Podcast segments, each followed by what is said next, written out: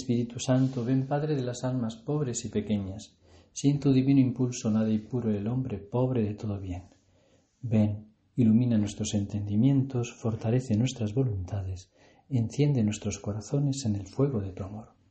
Santa María, Virgen y Madre, ruega por nosotros, bendice nuestra oración de cada día. Estamos viviendo estos días deliciosos de la Navidad.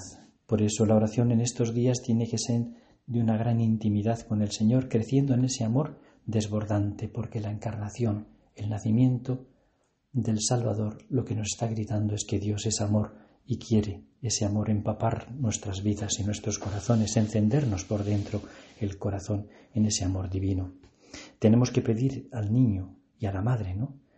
Mm, suplicarles, atráeme, atraedme, atráeme y correremos tras el olor de tus perfumes.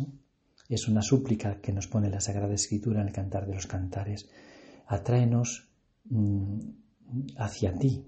San Ignacio de Loyola dice en los, en los ejercicios espirituales que ante Dios, cuando contemplamos a Dios, tenemos que sentir y gustar, sentir la presencia divina y gustar la dulzura del amor de Dios, sobre todo cuando lo vemos expresado tan tiernamente en este niño pequeño.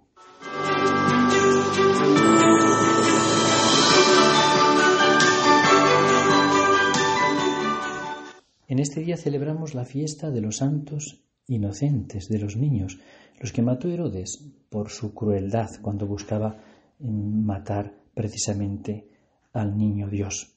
Mm, San José fue el que escuchó aquellas palabras eh, tremendas del ángel. Levántate, toma al niño y a su madre y huye a Egipto.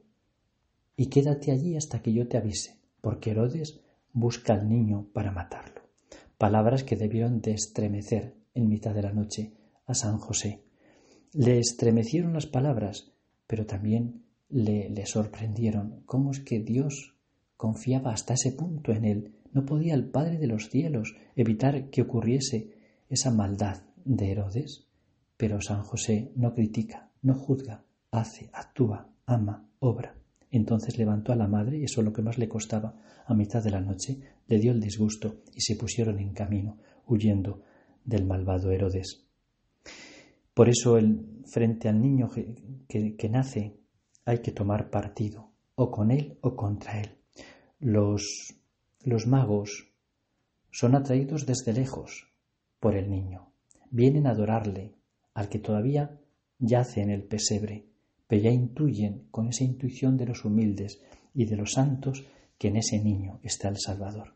En cambio, Herodes, informado de que van a hacer eh, en, en Belén el Mesías, se turba y para no perder su reino por miedo, por temor, lo quiere matar, pretende matarlo y hace esta crueldad de los inocentes.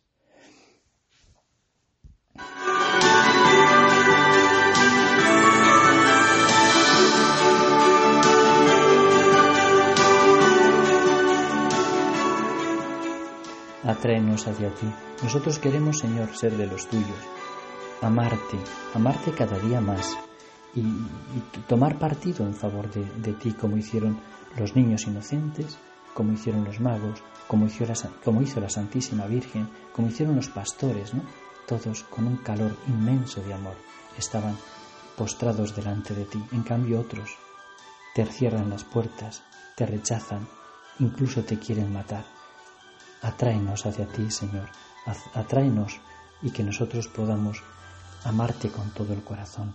Los niños, los niños inocentes, sin saberlo, mueren por Cristo, dice la liturgia de hoy.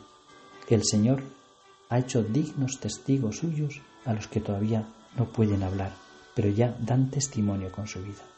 Oh, gran don de la gracia, ¿de quién son los méritos para que así triunfen los niños? Todavía no hablan y ya confiesan a Cristo.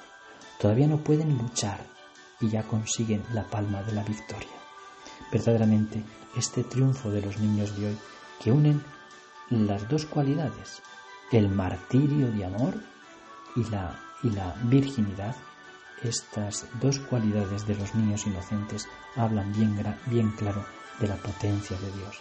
Danos, niño, en este atractivo que estamos sintiendo hacia ti, danos la pureza de la vida y danos un amor apasionado hacia ti, un amor dispuesto, si fuese el caso, a dar la vida por ti.